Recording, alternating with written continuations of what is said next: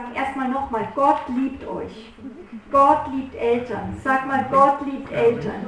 Gott liebt Eltern. Wenn ihr nichts anderes mitnehmt, dann nehmt es mit. Gott liebt Eltern und er ist mit in dem Prozess des Erziehens dabei. Er wird es nicht auf euch legen, dass ihr es für ihn macht, sondern er wir sind nur Leute, die ihm Raum geben und sagen, komm an mein Kind dran, es gehört dir. Das ist das, was christliche Eltern machen sollen. Kinder, sagt die Bibel, sind eine Gabe und ein Geschenk. Äh, in der Erziehung betone ich manchmal wirklich den herausfordernden Part, aber das Allumfassende ist, dass wie ein tiefer Tenor äh, durch die Bibel zieht, ist, was für ein Geschenk Kinder sind und wir sind auch Kinder als Geschenke. Das sind nicht nur Baustellen und hm. Herausforderungen für Gott, sondern er liebt wirklich seine Kinder. Und äh, es kostet unser Leben, aber es ist auch das Wunderschönste, äh, zu erziehen, zu prägen zu dürfen. Wenn dann die Früchte hervorkommen, es gibt nichts Schöneres. Wenn ein Kind in Gott gebaut ist, also es ist nichts, gibt es nichts Ermutigenderes. Kinder sind eine Gabe und Geschenk vom Herrn. Psalm 127, Vers 3. Siehe, das ist euer Erbe. Ein Erbe vom Herrn sind Söhne. Gott gibt euch ein Erbe auch in den Kindern, eine Belohnung, die Leibesfrucht, die Pfeile in der Hand eines Helden. So sind die Söhne der Jugend. Und das, ich liebe das, das ist für mich sehr real. Glücklich der Mann oder die Frau, der seinen Köcher mit ihnen gefüllt hat. Sie werden nicht beschämt werden, wenn sie mit Feinden reden im Tor. Und das haben wir auch als Sippe und als Familie erleben dürfen, wo meine Mutter dann äh, mit Krebs angegriffen worden ist, die Familie und die Sippe, die war wirklich wie eine Einheit gestanden und plötzlich, wo vielleicht deine Eltern schwach werden oder merken, da ist Krankheit drin, plötzlich stehen die Kinder auf und reden mit den Feinden im Tor.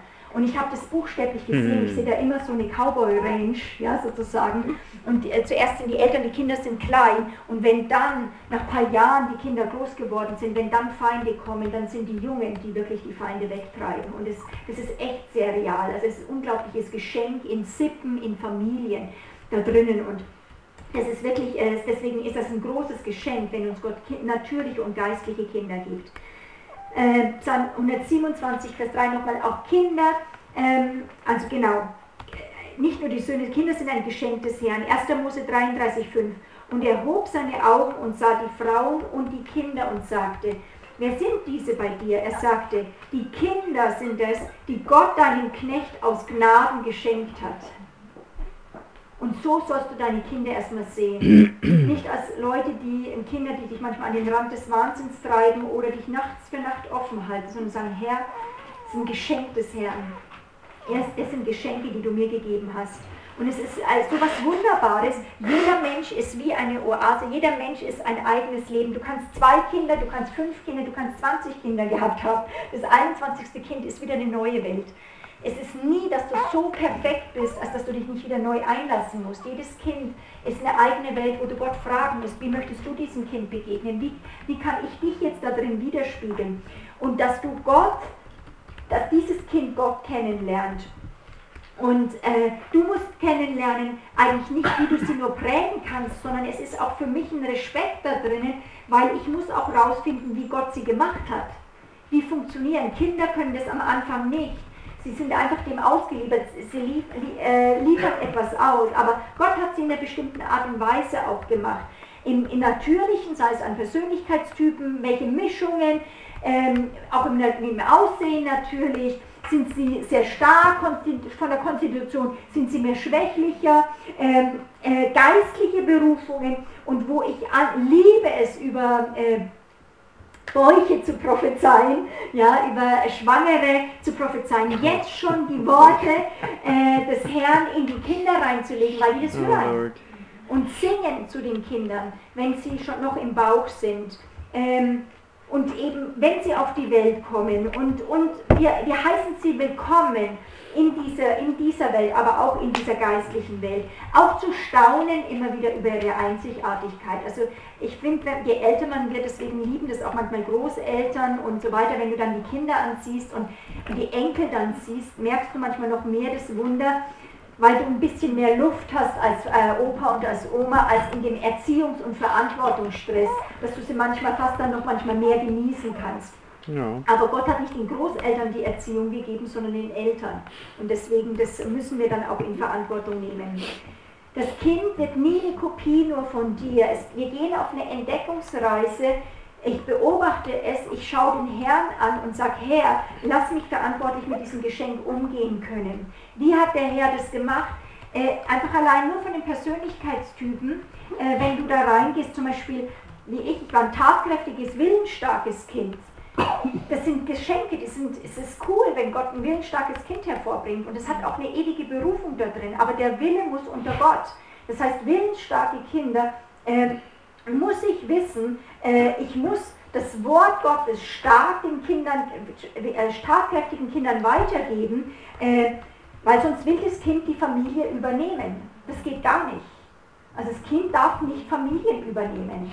Und das müssen wir wissen, dass wir nicht eingeschüchtert sind in den Phasen, wo diese Tests drinnen sind und Kinder das einfach mal ausprobieren. Sie werden das ausprobieren. Wir müssen wissen, dass wir von Gott gesetzte Autorität haben, ein Gegenüber zu sein und es nicht zuzulassen.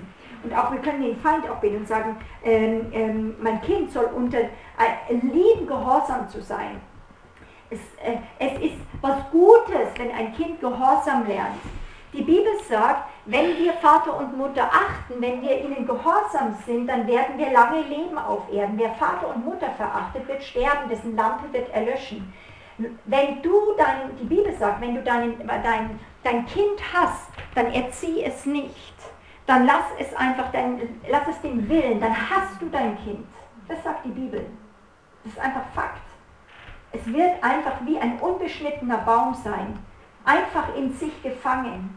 Und es ist keine Liebe, wenn wir das zulassen, sondern eben, die Bibel sagt, sie werden nicht lange leben hier auf der Erde. Das heißt nicht, dass sie, natürlich jetzt sagen wir in Slums und so weiter, wenn Kinder dann einfach auf sich gestellt sind, können sie dann wirklich auch physisch erleben. Aber ihr geistliches Leben wird nicht zur, zur, äh, zur Entfaltung kommen.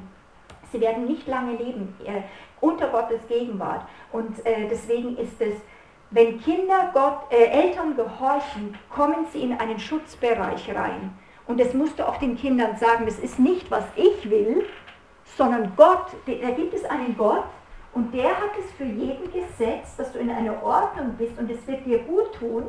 Wenn du da ausbrichst, dann bist du aus dem Schutzbereich ist, wo keine Gnade drin ist und dann kann der Feind dich auch angreifen. Das ist, das ist wirklich real. Und deswegen nochmal, lasst euch nicht einschüchtern, sondern wisst, es ist was Gutes, wenn ihr mit der Hilfe des Herrn, es muss immer nicht kon direkte Konfrontation sein, manchmal können wir auch ablenken und eben sagen, komm, beug deinen Willen, gib deinen Willen rein, aber das ist notwendig, dass der Wille eines Menschen mal unter den Willen einer anderen, eines Vaters oder einer Mutter kommt, die es ja gut meinen. Oder seid ihr Despoten? Nee, die meisten, sag ich mal, Eltern meinen es gut. Du gibst nicht einfach 20 oder 100 Gesetze nur, weil du Spaß hast, Herrschaft und Macht auszuüben, sondern Eltern haben einen größeren Überblick, was gut ist für die gesamte Familie. Kinder haben nur sich selbst im Blick. Und deswegen brauchen sie Eltern, die das Ganze im Blick haben und dann sagen, jetzt um des Gesamtwillens ist es gut, dass du gehorchst. Und es wird zu Machtkonfrontationen führen und da brauchen wir total viel Weisheit. Ich weiß auch nicht, wie ich dann immer damit richtig umgehen würde, aber ich würde immer Gott suchen und wieder, selbst wenn ich mal falsch gehandelt habe, wieder zum Herrn gehen. Ist das Kind zum Beispiel sehr stark initiativ motivierend oder wie es in anderen äh, Erziehungsbüchern sanguinisch ist, das ist dann so am Anfang so ein strahlender Sonnenschein, es lebt auf, wenn viele Leute da sind und sozusagen ist ein Unterhalter, aber diese Kinder haben echt auch eine, äh, eine, ähm, eine Schwachpunkt, dass sie emotional schwankend sind, mal sind sie hochjauchzend, dann wieder ganz traurig, sie, äh, sie sind leichter von Angst angreifbar wie tatkräftige, so wir müssen bei ihnen zum Beispiel Wort Gottes reinbauen von Anfang an, dass sie das vielleicht auch aussprechen, dass sie nicht von Menschen abhängig sind. Dass sie nicht unter Menschenknute kommen und Menschengefälligkeit, müssen sie Bibelverse, Mensch, sie müssen Gottesfurcht lernen, weil Gottesfurcht befreit von Menschenfurcht. So, in den Bereich. Oder wo sie merken müssen, hey, das Leben ist eben nicht immer nur Spaß. Der Initiative-Typ, die Grundmotivation ist, wenn es Spaß macht, ist es richtig, wenn es nicht Spaß macht, habe ich keinen Bock. Hm. Es muss Spaß machen. Aber die Fakt ist, das Leben ist nicht immer Spaß. Und es ist auch nicht relevant, dass wir immer Spaß haben müssen. Das heißt, die müssen auch lernen, dass manchmal Dinge getan werden müssen, ohne dass es ihnen Spaß macht, aber sie müssen es tun, weil es Teil einer Familie ist. Wo baust du langfristig was in den Kindern auf? Ja? Reife, das, Ziel von Kindererziehung ist nicht, dass sie immer funktionieren, das Ziel ist nicht, dass sie äh, immer, äh, sag ich mal, glücklich mit dir sind. Das Ziel von Erziehung ist, dass ein Kind reif wird. Reife hat mehrere Komponenten in sich. Das eine ist, du wirst reif, wenn du Verantwortung nimmst für deine eigenen Gefühle und deine Umstände. Das kann ein Kind nicht, das musst du lernen. Eine andere Sache, Reife bedeutet, dass du aus Situationen lernen kannst und lernen willst. Das heißt, wir erklären, wir trainieren das Kind, was kann es lernen, was lernen wir aus Situationen, wir kommentieren Dinge. Das ist ganz wichtig. So, also Reife hat ein, ein, ein, ein, ein, viel, hat ein langfristiges Ziel vor Augen und nicht einfach, manchmal werden wir einfach sagen, bitte lass das Kind einfach, einfach mal, dass es nur funktioniert, es nicht jetzt im Anorak anziehen und, und wir tun es ihm noch anziehen, nur weil wir raus wollen oder so weiter. Aber wir dürfen, wir müssen wissen, wo wir hin mit dem Kind wollen. Das Ziel ist Reife. Da hört eben einfach auch nochmal die MP3s, wo ich tiefer drauf eingehe. Ist es mehr exzellentes Kind, detailorientiert, wird es vielleicht ruhiger sein, wird es sich selber beschäftigen, wird nicht immer Unterhaltung wollen, dass die Mama der Alleinunterhalter für das Kind sein muss, ja, sondern äh, beschäftigt sich vielleicht ganz gut, ist sehr detailorientiert und wo wir vielleicht auch bei gewissenhaften Kindern müssen wir gucken, dass dieses Kind auch Ordnung braucht, wo wir Rhythmen einbauen, wo wir Tagesabläufe einbauen, wo dem Kind Sicherheit gibt. Ein, ein gewissenhaftes Kind wird echt sehr quengelig, sehr aggressiv werden, wenn, wir, wenn es nicht die Sicherheit hat, dass es weiß, dass, was, was, das kind, was es erwartet und wann Schlafenszeit ist und so weiter. Ähm, aber sie müssen zum Beispiel lernen, auch flexibel zu sein, dass ihr Grundbedürfnis im Fleisch, im Natürlichen, nicht die Familie diktiert. Das heißt, wir bauen immer ein, im Gesamtwohl müssen wir auch immer dem wieder sterben und der Herr wird dabei helfen. Oder ist das Kind stetig und ausdauernd, das sind dann die Babys und die Kinder, die sind einfach im Kinderwagen ruhig, die lächeln vor sich hin, die, alle Mütter beneiden die Mutter, sagen, das ist aber ein, ein zufriedenes Kind, wie machst du das mit der Erziehung? Muss manchmal nichts mit der Erziehung zu tun haben, das Kind kann einfach nur ausdauernd stetig sein dass es einfach äh, lethargisch ein bisschen ist und einfach glücklich in sich selbst, braucht auch nicht viel Unterhaltung erstmal, ist freundlich ausgeglichen, aber sehr, äh, sag ich mal, harmoniebedürftig. Und wo mussten diese Kinder, die sehr mehr phlegmatischer sind dann, die wenig motivierbar sind, so ein Kind, ich habe ein, eine Freundin, die hat ein, äh, ein, ein stetiges, schon äh, Teenagerkind, die hat gesagt, so, dann darfst du das und das machen. Ein, ein stetiges Kind kannst du fast nicht bestrafen. Das hat sich dann in, die, in, in, Kinder, in, äh, in Kinderzimmer gesetzt und hat drei Stunden einfach vor sich hingestarrt und war auch zufrieden. Ja, was willst du da noch machen? was nichts wehtut, ja, dann mache ich halt nichts. Also, ja, das, das, ist, das ist manchmal auch nicht einfach, so eine, eine mangelnde Motivationsbereitschaft dann sozusagen. Diese Kinder müssen dann eben lernen, herausfordernde Worte. Ähm, immer wieder äh, auch Entscheidungen. Diese Kinder treffen ganz schwer Entscheidungen, wo wir sie das wissen müssen und sagen, wie kann ich ihnen helfen im Geist? Gott hilft dir dabei, du kannst eine Entscheidung treffen, das ist in dir und so weiter, wo wir das eben auch hervorbringen. So, worauf ich jetzt noch ganz kurz hinaus, hinaus will, ist einfach noch ein Punkt, den ich empfunden habe, dass der Herr das nochmal euch setzen möchte, ist, ähm, Mal gucken, dass ich nicht komplett durcheinander komme. Ich sehe viel, dass wir mit Kindern sehr stark umgehen, nur im Natürlichen. Die einzigen Fragen, wenn wir in der Kirche oder auch wenn wir Kinder begegnen, wir sagen, ja, wie geht es dir im Kindergarten, wie geht es in der Schule, ähm, was sind deine Hobbys, was sind deine Lieblingsfächer, dann geht uns auch schon die Fragen aus. Und wir haben fast oft nie den Mut zu fragen, äh, Worte, die viel äh, relevanter sind, wo sind die Onkel und Tanten, wo sind die Eltern, die sich hinsetzen und sagen, du, wie geht's denn dir mit Jesus? Wie lebst du gerade mit Jesus? Erzähl mir doch. Da ist so eine Scham drauf und ich sage, das Kind kann es doch nicht. Nee, es muss nur für das Kind normal werden, dass es abgefragt wird. Hey, erzähl mir von deinem Jesus. Was hast du ihm von letzter Zeit gehört? Was ist am Wort Gottes? Was ist dein Traum? Was, wie möchtest du Gott dienen? Wo wir prophezeien über ihn, aber auch das aus dem Kind rausholen. Ähm, Jesus sagt, lasset die Kinder jetzt zu mir kommen, wehrt ihnen nicht, ihnen gehört das Himmelreich. Wir nehmen sie rein in unsere Aufträge ich habe geschrieben, eben eine Nichtprägung ist auch eine Prägung. Und in 5. Mose 6, Vers 7 heißt es, du sollst meine Worte deinen Kindern einschärfen. Das ist ein richtig, finde ich, ein sehr spannendes Wort. Das ist ein, ein, ein, ein forciertes Wort. Es geht nicht einfach mal nur sagen. Es ist auch nicht nur Spaß, sondern du bist überzeugt, ohne das werden sie nicht überleben. Du sollst davon reden, wenn du in deinem Hause sitzt, wenn du auf dem Weg gehst und wenn du dich hinlegst und wenn du aufstehst. Und ihr sollt meine Worte und Gebote euren Kindern lehren, indem ihr davon redet, wenn du in deinem Haus sitzt, wenn du auf dem Weg gehst und wenn du dich niederlegst und wenn du aufstehst. Wer von euch denkt, da kann er noch zulegen? Okay? Weil das müssen die Kinder merken, dass du voll mit dem Wort bist, dass du da drinnen bist. Ähm, wenn wir jetzt den Kindern nur gute Nachrichten geben, ist es zu wenig. Wir sollen, während wir unterwegs sind, wenn wir im Haus sind, sollen wir davon reden. Ähm, wo hat die Geschichte Alltagsbezug? Wir gehen damit rein. Und ich merke einfach, ähm, wir haben oft Angst, und das möchte, damit möchte ich einfach nochmal zum Abschluss kommen, weil ich habe das empfunden, wenn ich hergefahren bin, immer diesen Aspekt, den möchte ich noch kurz reingeben. Ich empfinde seit eineinhalb Jahren begegne ich fast laufend Eltern, wo ich merke, dass sie buchstäblich angegriffen sind und eine Angst haben, Kinder in geistlichen Dingen Vorschriften zu machen, weil wie über ihnen eine Furcht ist, dass sich die Kinder abwenden und dann nichts mehr mit uns oder mit Gott zu tun haben wollen. Okay? Das ist meine Beobachtung. Und das, ich merke auch, weil wir hier nicht Macht haben drüben, diese Angst kann einen angreifen, weil wir können ja auch das Kind nicht glaubend machen. Stimmt's? Aber ich möchte heute euch noch etwas zum Schluss wirklich nochmal mitgeben. Äh, Im geistlichen Bereich sind wir so massiv eingeschüchtert, aber wie ist es zum Beispiel im Kindergarten oder wie ist es in der Schule? Wenn da das Kind sagt, ich habe keinen Bock in die Schule zu gehen, was sagst du da?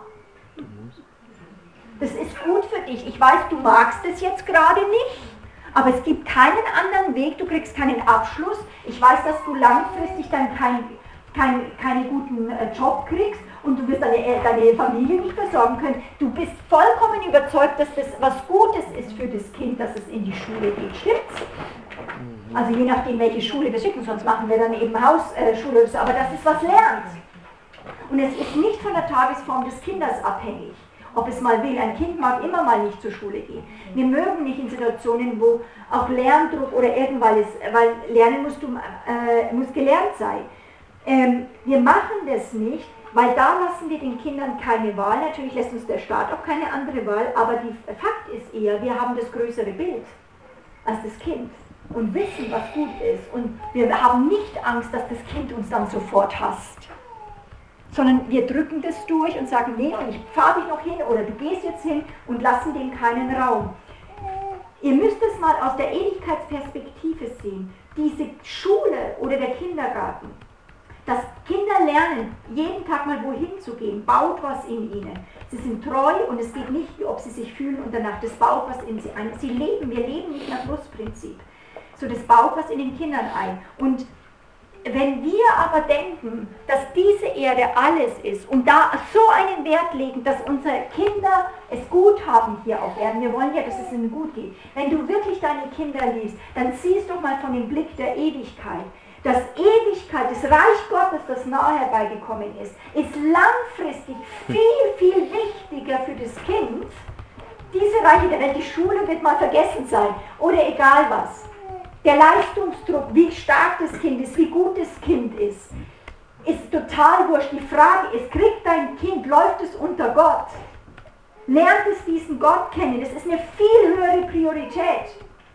Ich glaube inzwischen, dass unsere Kinder, die, die, die Leute sagen, die äh, Kinder sind nicht mehr oder die Jugendlichen sind nicht mehr ausbildbar. Einer, der vielleicht nicht mal so viel Schmackes hier oben hat, vielleicht sind deine Kinder nicht top intelligent, aber wenn sie sozialfähig sind, wenn sie sich lernen einzuordnen, wenn sie mal auch Befehle empfangen können, ohne dass ihnen Zacken aus der Krone fällt, dann werden sie in Positionen von Leidenschaft oft reingesetzt werden, weil du sag ich mal, abgefriegte irgendwelche äh, Intelligenzbolzen, die überhaupt nicht mehr sozialfähig sind, dort nicht einsetzen kannst weil eben es nicht alles über Wissen geht, sondern über Sozialkompetenz. Und wenn jemand was mit so Sozialkompetenz hat, dann sind es unsere Kinder. Das Ewigkeit, das Reich Gottes ist ewig. Die, äh, ist die Gesellschaft, dass es erfolgreich hat in der Gesellschaft dir wichtiger oder glaubst du wirklich, was du ja glaubst, dass die Ewigkeit und das Reich Gottes wirklich wichtig ist? Dann muss es sich bei dir widerspiegeln. Das heißt, ist das Liebe, ist das Liebe, wenn wir Respektlosigkeit gegen den Kindern durchlassen? und durchgehen lassen, was für ein Bild bekommen sie dann von unserer Beziehung von Gott, wenn wir die Kinder und ihre Reaktion, vielleicht ihre kurzen Hasstirade gegen Gott, wenn uns das so einschüchtert und wir sagen, anstatt dass wir sagen, hallo, hallo, was läuft hier ab? Kind, du musst da aufpassen. Nicht, dass wir ihn verdammen oder so weiter. Wir, wir checken total, was da abgeht, aber wir müssen aufpassen, unter die Angst zu kommen, dass mein Kind Gott ablehnen kann. Selbst wenn es ablehnt, Du kannst unter Gott sein und sagst, Vater, gib Gnade, ich segne dafür. Ich bin nicht für die, verantwortlich für die Entscheidungen und die Gefühle der Kinder, aber wir müssen, dürfen nicht unter die Furcht kommen. Was spiegelst du dem Kind wieder? Das ist, es ist eine viel tiefere Prägung, damit schließe ich, dass ihr wirklich, dass sie in dir, in der Großmutter, in der Mutter, in dem Vater einen gottesfürchtigen Mann entdecken, der nicht komplett alles äh, übernimmt, aber in der Kinderzeit, bis sie dann selber Verantwortung haben, sehr wohl Entscheidungen sagt, aus, aus ich weiß, dass ich es gut mit dir meine und ich werde dir immer wieder diesen Respekt vor Gott beibringen, weil das wird dir gut tun, damit du lange lebst hier auf der Erde. Nochmal. Fürchtet euch nicht. Ich habe dann für die Eltern gebetet oft und gesagt, lasst euch doch, das ist eine Einschüchterung. Ich weiß, wie sich das anfühlen kann. Wenn ein Kind sich dann, könnte sich abwehren, aber es ist auch ein dämonisches Momentum, wo der Feind angreift. Fürchtet es nicht. Tritt nicht in diese Tür, sag ich mal, angel da wie rein, wo der Teufel sagt, ich komme mit dem und ich werde äh, dich einschüchtern und ich werde das Kind wegnehmen. Nee, nee, nee, nee, es wird mehr gegen Gott aufbegehen, wenn du das durchgehen lässt. Du kannst es nicht machen, aber du kannst sagen, du, hm. so läuft es nicht. Wir, haben totalen Respekt vor Gott. Und ich sage, Herr, komm du jetzt rein und hilf uns. Das ist aus dem Effekt gesagt. Und ich möchte einfach nur noch mal kurz ein Gebet sprechen von Freiheit über euch, für dies, dass ihr keine Furcht habt, sondern Gott, den Heiligen Geist um Weisheit bittet, dass er euch hilft und diese Kinder als Geschenk nehmt, aber auch keine Furcht vor ihnen habt. Ihr seid Botschafter von Gott und nicht nur Eltern. Eure erste Pflicht ist zu Gott, nicht zu den Kindern. Ist das wahr? Ja. Okay, Vater, ich bete für die, für die es relevant ist. Bitte ich, Vater, komm, Heiliger Geist, komm und schicke deinen Heiligen Geist und bring du Frieden. Vater, das ist, diese ganzen Ängste, die in uns sind, wir wollen so sehr, dass unser Kind dich ja auch liebt. Aber Herr, wir geben sie dir auch los. Wir haben nicht Macht darüber, aber wir laden dich jetzt ein, mhm. Heiliger Geist. Und wir sagen, was als allererstes ist, wir widerstehen wieder Furcht. Ja. Und ich danke dir für Gottes Furcht. Ich bete für euch, dass ihr es selbst Hasstiraden, Angst, äh, von, von, nicht nur den Kindern, sondern auch von, von, von anderen Leuten nicht fürchtet, weil ihr tiefe Sicherheit in eurem Gott habt, dass es ihn gibt. Und mhm. du dann nur sagst, Herr, sie wissen nicht, was sie tun. Aber für dich ist dieser Gott sehr real. Vater, ich bete für Fürbitter, Mütter, die Fürbitter sind, Omas, die Fürbitter sind, Männer, die wirklich in den Fürbitterriss treten und mit ihren Söhnen und ihren Töchtern wirklich, mhm. wirklich reden können von Herz zu Herz. Ich danke dir für Autorität, die du uns gegeben hast im Königreich Gottes. Füll uns, Heiliger Geist, dass wir Zeugen sind, dass du durch uns dann redest, dass wir Zeugnis ablegen können von dir. Im Namen Jesus Christus. Seid gesegnet damit.